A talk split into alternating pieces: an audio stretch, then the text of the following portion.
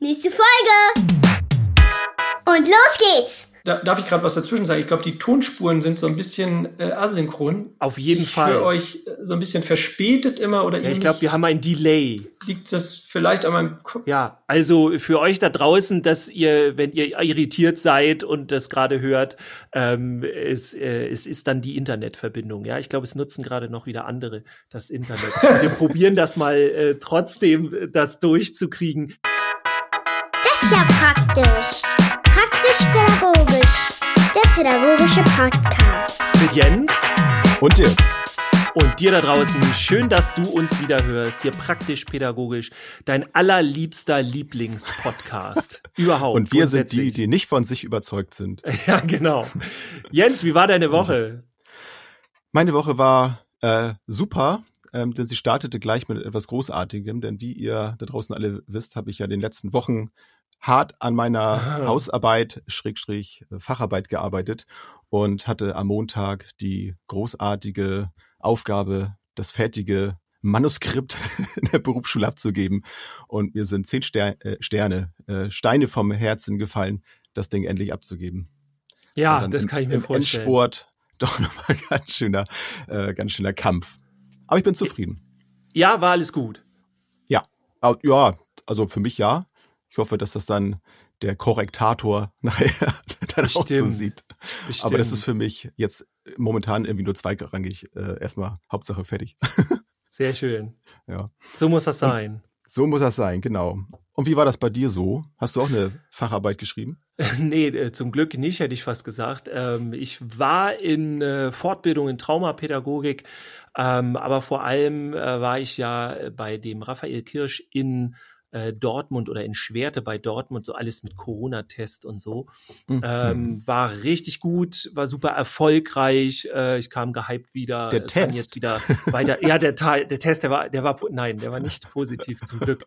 Der war ah, negativ. Also wir konnten dann miteinander arbeiten, aber wie das, was da war und wie das war, seht ihr ja alle online in den, in Social Media, Instagram und Co ähm, oder ihr wart selber dabei oder holt euch noch das Paket im Nachhinein und so weiter. Aber auf jeden Fall war das Thema in meiner Woche Fortbildung, Fortbildung, Fortbildung. Und ja, vor zwei, drei Wochen ungefähr habe ich äh, schon mal, ja, man könnte fast sagen, auch wieder eine Mini-Fortbildung gehabt. Da war ich äh, bei der Landesarbeitsgemeinschaft, da haben wir eine Sitzung gehabt, also Landesarbeitsgemeinschaft Jung in Schleswig-Holstein. Und wir hatten das großartige Glück, ähm, dass wir uns mal jemand rangeholt haben, so zum Thema Männer. Fand ich mhm. super interessant. Zwei Stunden ähm, Input von Björn Süfke.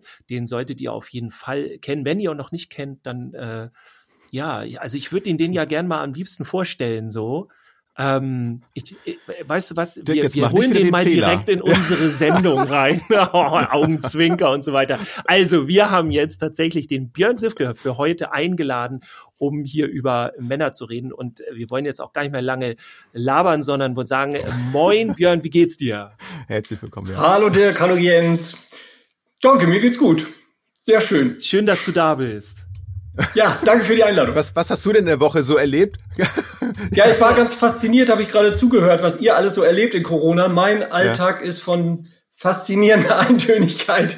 Jeden Tag Homeoffice, jeden oh. Tag Homeschooling mit meinen drei Kindern und äh, ja, aber ich mag Eintönigkeit. Ich habe schon früher The Cure gehört und so eintönige Sachen. Okay. Ich weiß gar nicht, ob ich sagen, ob ich sagen soll, das tut mir leid oder Mann, hast du das gut? Ich weiß gar nicht, ich weiß gar nicht, wie ich das gerade finden soll. Ja, so, so ein Mittelding wahrscheinlich. Ja, ja, ist wahrscheinlich an beiden was dran, aber nee, ich finde, das wäre wirklich Jammern auf höchstem Niveau. Also äh, im Moment haben, glaube ich, ganz andere Probleme mit keine Arbeit hm. haben oder nicht dahin können und also ich äh, bin ja, das stimmt. zufrieden.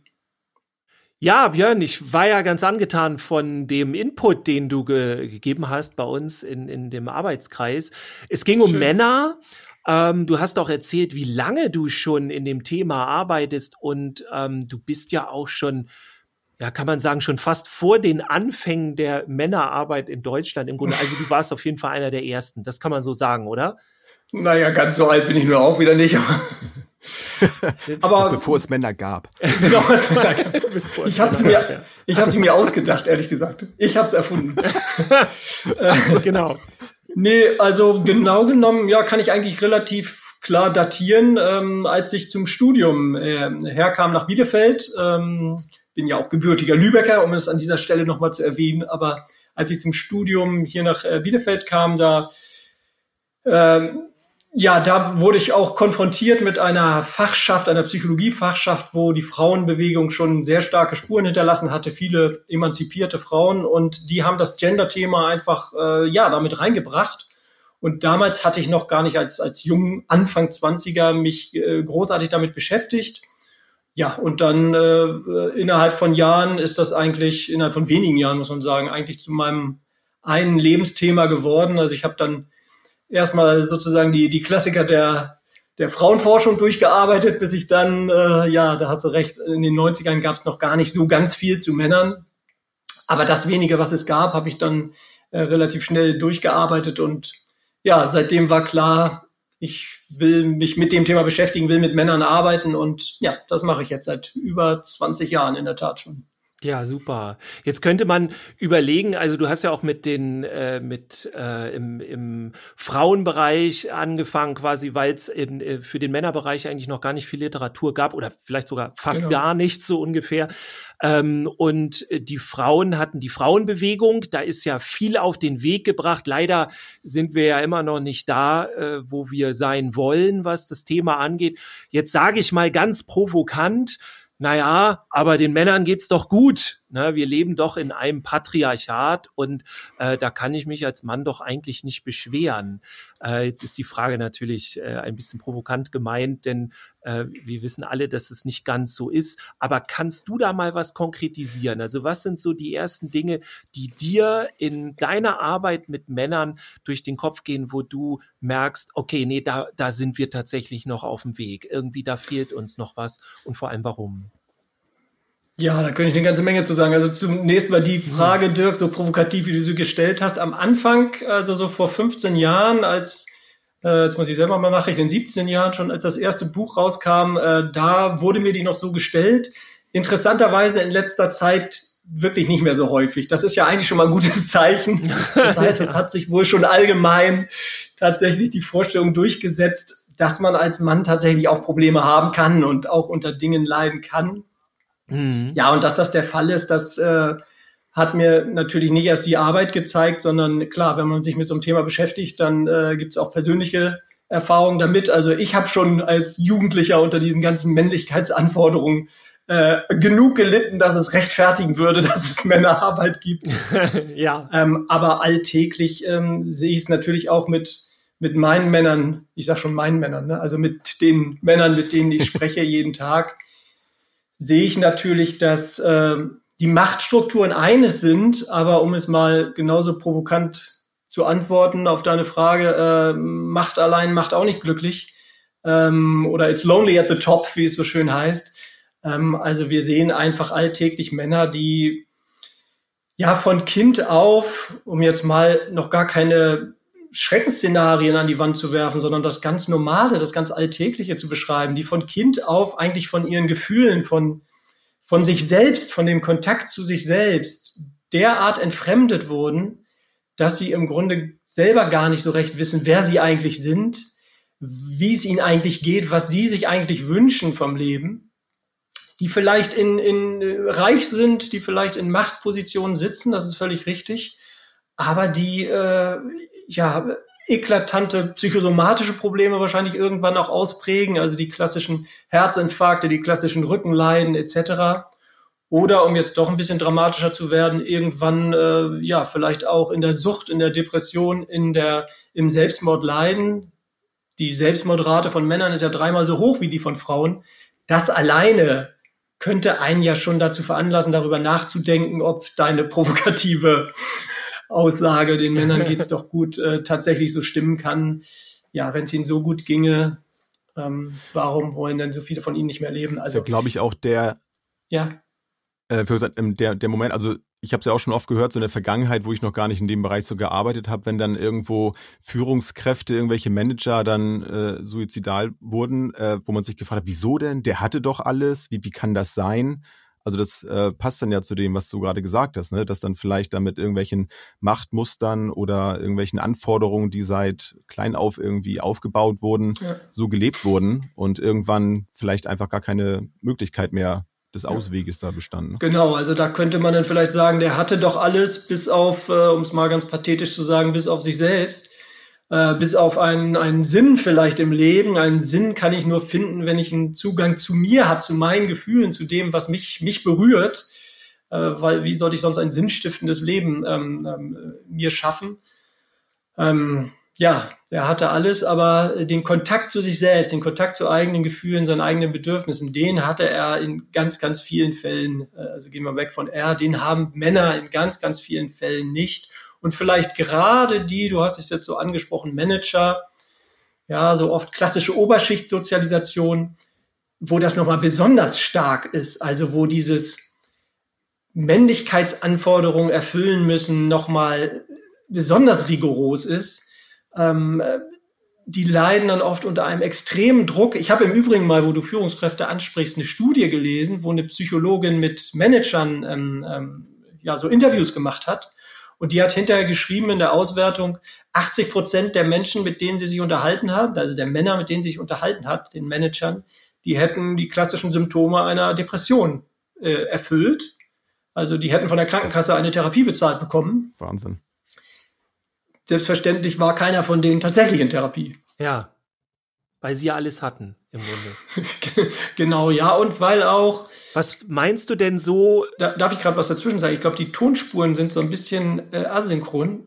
Ich höre euch so ein bisschen verspätet immer oder ihr mich. Ja, also für euch da draußen, dass ihr, wenn ihr irritiert seid und das gerade hört, ähm, es, äh, es ist dann die Internetverbindung. Ja, ich glaube, es nutzen gerade noch wieder andere das Internet. Wir probieren das mal äh, trotzdem, das durchzukriegen. Ähm, meine Frage als nächstes wäre, wenn das jetzt, ich, ich komme ja persönlich aus der jungen Arbeit sehr viel und wenn wir jetzt die Männer haben oder viele Männer, die eben so sind oder unserer Gesellschaft, in unserer Gesellschaft dieses Männerbild besteht und immer rezipiert wird, was glaubst du, wo kommt das so her? Und vor allem, wenn wir mal so in die Kitas zum Beispiel gucken, später auch in die Schule, wenn wir mit den Jungen arbeiten, so denke ich dann immer, was, wie können wir die Jungen dabei unterstützen, eben nicht diese Männer zu werden, sondern Männer zu werden, die eben diesen Selbstkontakt haben. Also fallen dir da konkrete Sachen ein, die du wichtig findest, die, äh, ja, die, die helfen? Ja, also ich versuche mal ein bisschen, bisschen auszuholen, aber nicht zu sehr. Ähm, weitergegeben werden diese Mechanismen. Also ich bleibe mal jetzt so bei diesem Thema Entfremdung von sich selbst, Entfremdung von der eigenen Innenwelt. Ne, diese Sprüche kennen wir ja auch alle noch. Ein Indianer kennt keinen Schmerz, er weint nicht, etc. Also weitergegeben werden diese Mechanismen ja über ganz viele verschiedene Kanäle. Also über Werbung, über Filme, über mediale Darbietung eben, aber vor allem natürlich auch durch die gelebte Praxis von Frauen und Männern, die die Kinder eben beobachten, also ihren Eltern, aber auch allen möglichen anderen Leuten und auch den Kita-Erziehern und Erzieherinnen. Das heißt, unterbrechen können wir diese Tradierung im Grunde nur auf einem Weg, nämlich dass wir den Kindern ganz konkret, den Jungs in diesem Fall ganz konkret etwas anderes vorleben. Also dass wir als Männer jetzt äh, ihnen eben vorleben, dass wir Gefühle haben, indem wir ihnen eben Gefühle von Angst, von, von Trauer, von Hilflosigkeit, also von etwas mal nicht wissen, äh, etwas nicht können, äh, Gefühle von Liebe auch, von Fürsorglichkeit, indem wir ihnen das ganz bewusst vorleben. Also indem wir ihnen das, wenn wir es empfinden, äh, ja, eben nicht runterschlucken, abwehren, sondern äh, ihnen einfach deutlich machen. Und wenn die Jungen dann solche Darbietungen sehen, also wenn sie sehen, da ist ein erwachsener Mann, ich nehme jetzt mal den Kita-Erzieher beispielsweise, ein erwachsener, toller, respektabler Mann, der es geschafft hat. Mhm. Und der zeigt mir jetzt an dieser Stelle, dass er Angst hat oder dass er traurig ist, dann kann ich als Junge diese Abwehr von Gefühlen quasi gar nicht mehr aufrechterhalten, weil ich habe ja ein Gegenbeispiel. Ich sehe, der ist ein echter Mann und er ist traurig und er ist ängstlich. Also auch kein Aber, sondern und. Und dann kann automatisch diese unbewusste Verknüpfung Mann sein ist gleich nicht traurig sein, nicht ängstlich sein, keine Hilflosigkeit zeigen, keine Schwäche zeigen. Diese Verknüpfung kann nicht mehr bestehen bleiben. Also ich würde mich sogar so weit aus dem Fenster lehnen und sagen, gerade wir Männer, die wir mit äh, kleinen Jungen, vor allem kleinen Jungen zu tun haben, also ihr als Erzieher, ähm, aber als, als Vater kann man sich ja auf jeden Fall auch dazu zählen, wenn man einen Sohn hat. Wir haben so eine, ja, enorm, ich hätte jetzt fast gesagt Machtposition, also im positiven Sinne. So eine enorm wichtige Funktion, weil wir können da an der Stelle etwas tun, was die pädagogisch fittesten Frauen an der Stelle nur sehr, sehr schwierig tun können. Die könnten das immer nur vermittelt äh, sagen, ist doch okay, wenn du das tust als Junge. Aber das hat natürlich nicht die gleiche Wirkung, als wenn ein Mann das konkret vorlebt. Ähm, insofern, äh, ja, sage ich ja auch immer gerne, äh, in die Erzieherausbildung müssen wir rein mit dem Thema, weil Erzieher könnten da so viel bewirken. Du hattest vorhin erzählt, das äh, fing ja schon recht äh, mit, mit recht jungen Jahren an, dass du das gespürt hast ja. oder äh, hast du das so rückwirkend mit Biografiearbeit geschafft, dazu zu merken, so, oh ja, das habe ich ja schon zu der Zeit gehabt, dass ich unter solchen ähm, ja, solchen Klischees und so in diesem Denken so gelitten hast? Oder hast du das da schon gemerkt? Irgendwas stimmt doch hier nicht. Nee, bei mir war es tatsächlich so, dass ich es als Jugendlicher schon gemerkt habe, also dass ich tatsächlich ähm, ja gelitten habe schon unter diesen Männlichkeitsanforderungen. Aber ich will das im Nachhinein überhaupt nicht historisch verbrämen, als äh, wie wahnsinnig sensibel ich war. Äh, sondern oder was für ein tollen Gefühlszugang. Ich würde einfach sagen, ich habe es einfach nicht geschafft, äh, das äh, traditionelle Männlichkeitsbild zu erfüllen, inklusive Gefühlsabwehr. Ich habe es durchaus versucht. Also da muss man auch im Nachhinein ehrlich bleiben, wenn mit 17 zu mir eine Fee gekommen wäre und hätte gesagt, ähm, du kannst jetzt deine ganze Sensibilität und Emotionalität und sowas eintauschen gegen Erfolg bei Mädchen, dann muss ich zu meiner Schande gestehen, hätte ich sofort eingeschlagen, glaube ich. ähm, nein, insofern, aber das ist vielleicht auch ein schönes Beispiel dafür, wie das eigene Versagen sich im Nachhinein manchmal auszahlt. Also mein Versagen daran, traditionelle Männlichkeitsanforderungen zu erfüllen, haben mich jetzt zu einem glücklichen äh, erwachsenen Mann gemacht, der sogar aus dem Thema einen Beruf machen konnte. Ja, das, das ist äh, Versagen, also Können im, im äh, Deluxe-Stadion, glaube ich, auf jeden Fall. also wenn man das schafft. Aber das finde ich interessant. Also du sagst, also dass du, also ich sehe mich da nämlich auch gerade drin, weil du sagst, ja, dass diese Sachen, die, die damals nicht gut für dich waren, da hast du jetzt deinen Beruf draus gemacht. Und tatsächlich fühle ich mich auch gerade so ein bisschen, dass ich ja auch ein ganz großes Paket an, an Erfahrung mitbringe ja. jetzt in meinen Job, den ich ja sonst nicht gehabt hätte. Und ich weiß noch nicht, das kann ich nur mutmaßen, ob ich vielleicht sonst auch gar nicht in den Berufszweig gegangen wäre oder gut, vielleicht auch schon vorher. Aber ich sehe das heute auch. Ja, wow, natürlich ist das etwas, was mir in der Vergangenheit nicht gut getan hat, wo ich auch heute noch dran arbeite. Ja. Aber ich denke auch, ja, aber cool, dadurch habe ich auch einen, einen, super Zugang zu, zu Menschen, die in einer ähnlichen Situation sind. Ich erkenne es vielleicht sogar früher, so, weil ich selber schon mal durch, durchlebt ja. habe oder so. Also ich, dadurch fühlt es sich nicht mehr so, so schlimm an, ja. tatsächlich. Ja, ich habe im Grunde ähnliches ja äh, als also ich habe als Junge jetzt auch nicht nur positive Dinge erlebt und äh, ja, habe in, in, meiner Kindheit, in Grundschulzeit, auch Jugendalter und so, da das war jetzt kein Ponyschlecken, so ja.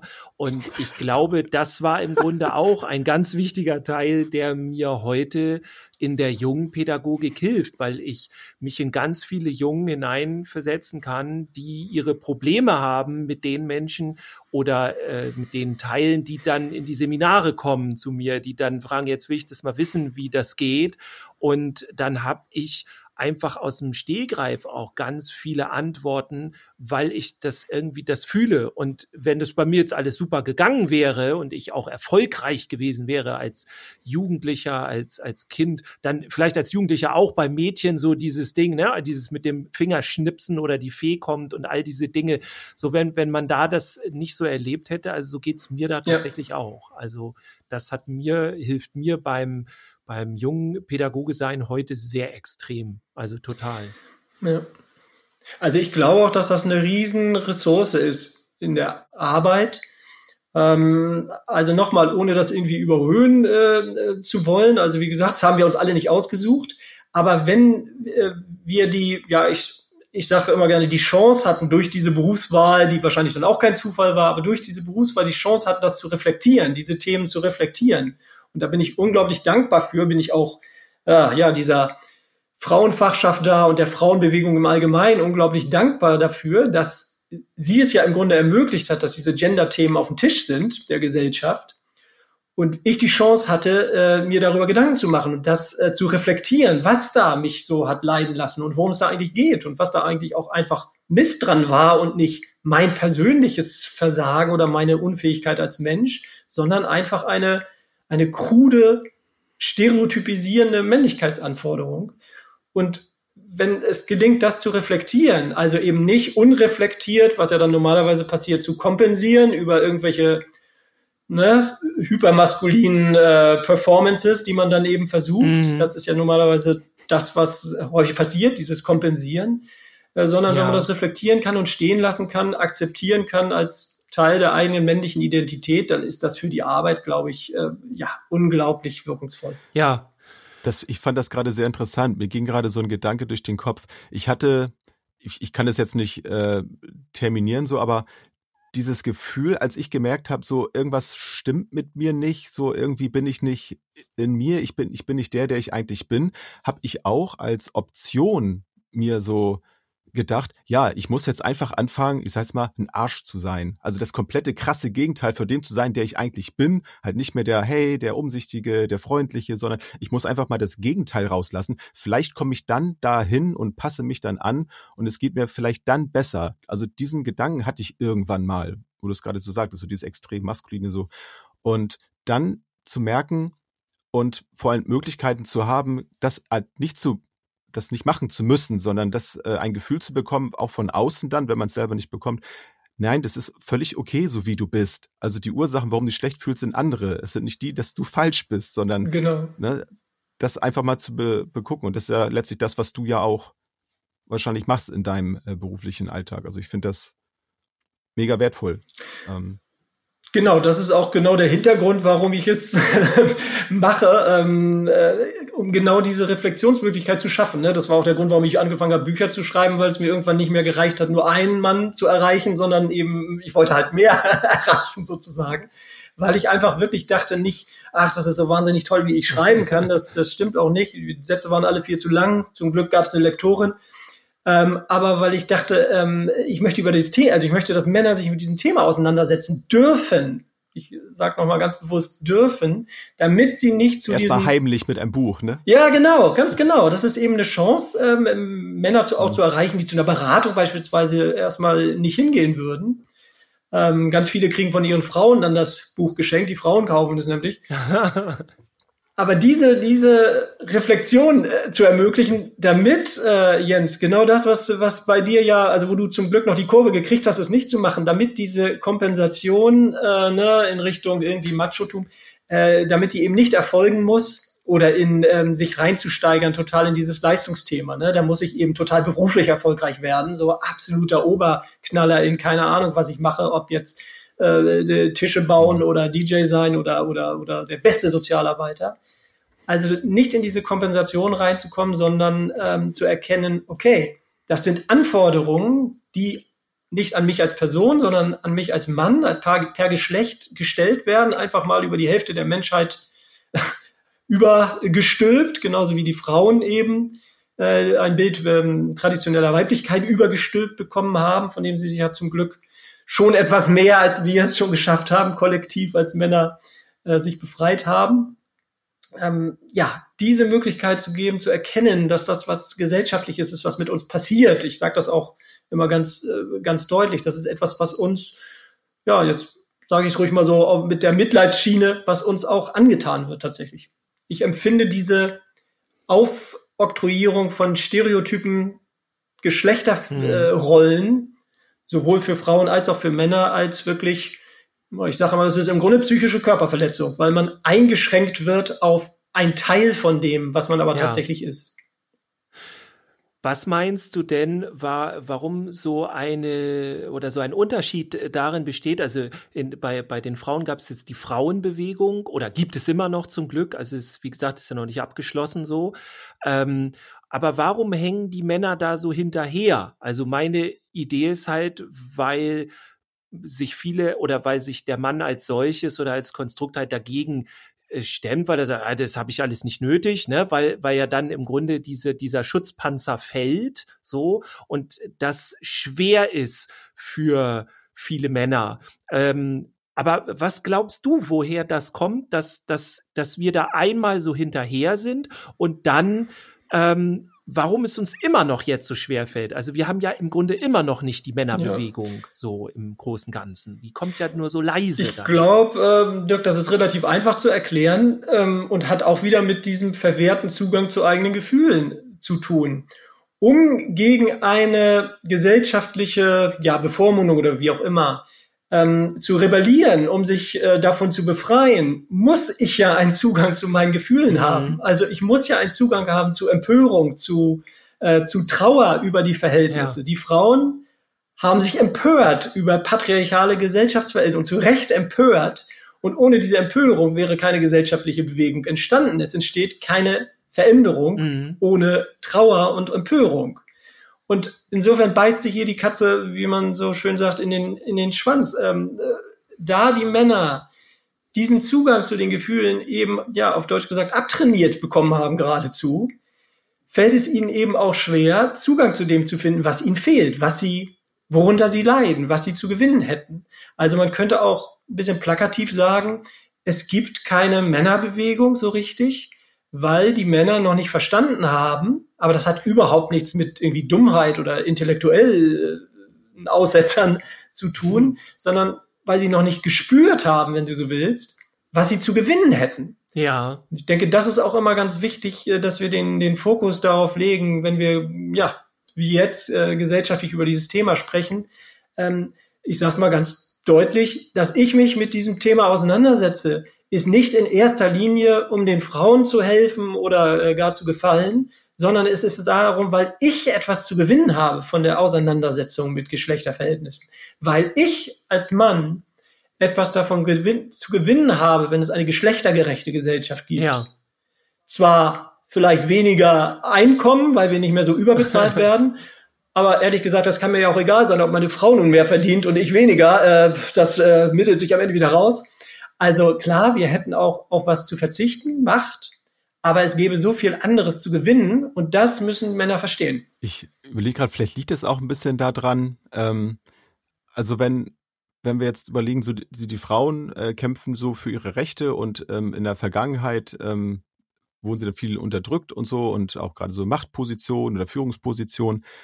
Aber so vom Gefühl her könnte ich mir vorstellen, dass es einfach daran liegt, also ganz oberflächlich jetzt betrachtet, wäre das ja für uns, wenn wir sagen, okay, wir kämpfen jetzt auch äh, für uns, dass das ja eigentlich so ein Downgrading ist. Also das ist eigentlich, wir wollen ja eigentlich weniger an, ähm, nicht unbedingt Verantwortung, aber ähm, also diese, diese, dieser Druck, ja, wir müssen in die Führungsposition, wir müssen der äh, Ernährer für die Familie sein. Das ist ja Leistung und so. Ne? Leistung, genau, dieser Leistungsgedanke. Und eigentlich ist ja das, wenn wir sagen, okay, jetzt kämpfen wir auch für uns, also ich mag dieses Gegeneinander sowieso nicht, aber so vom Gefühl ist es eher so, dass wir darum kämpfen müssen, etwas weniger machen zu müssen oder weniger Anforderungen, die an uns gestellt werden, zu erwirken. Vielleicht ist das auch der Grund, dass das nicht so durchkommt.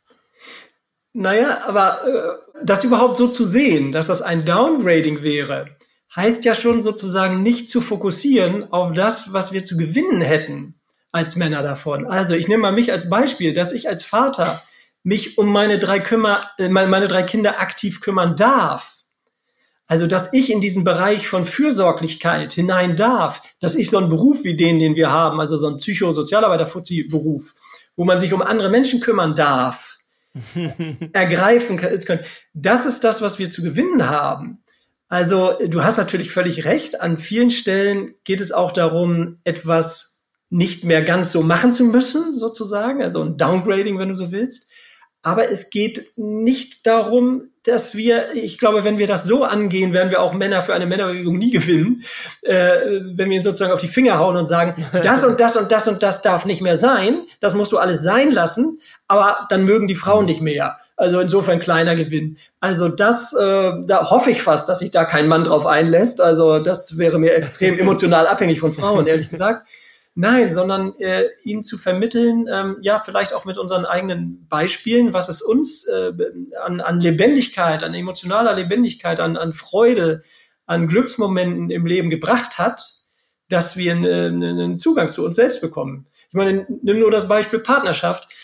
Wenn du ja. gar keinen Zugang zu dir selbst hast, wenn du gar nicht weißt, wen du liebst, naja, dann nimmst du halt die, so auf Deutsch gesagt, wenn sie dich nimmt, die irgendwie, keine Ahnung, äh, besonders schön ist oder erfolgreich oder so. Aber ist das die, mit der du wirklich glücklich sein wirst? Nein, das ist schon etwas, was dir eher sozusagen innere Impulse mitteilen. Auf einer anderen Ebene, ne? Mhm. Und, und, und. Also es gäbe sehr viele Beispiele dafür.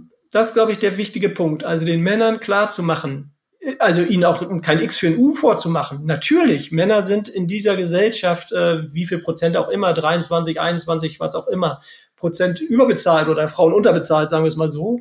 Natürlich müssen wir da verzichten.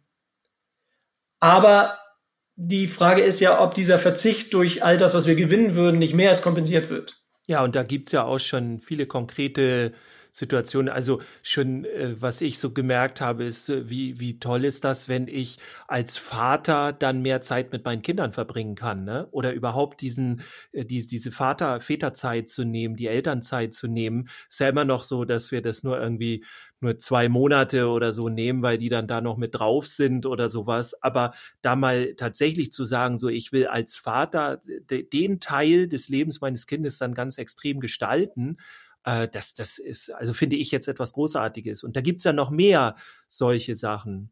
Mal die Frage, wir kommen ja so langsam zum Ende des Interviews, ähm, wenn du ein paar konkrete Sachen ändern könntest in der Gesellschaft. Also du könntest ja, du, du hast jetzt die Fee, sie kommt doch zu dir, ja, so im, im, Endeffekt.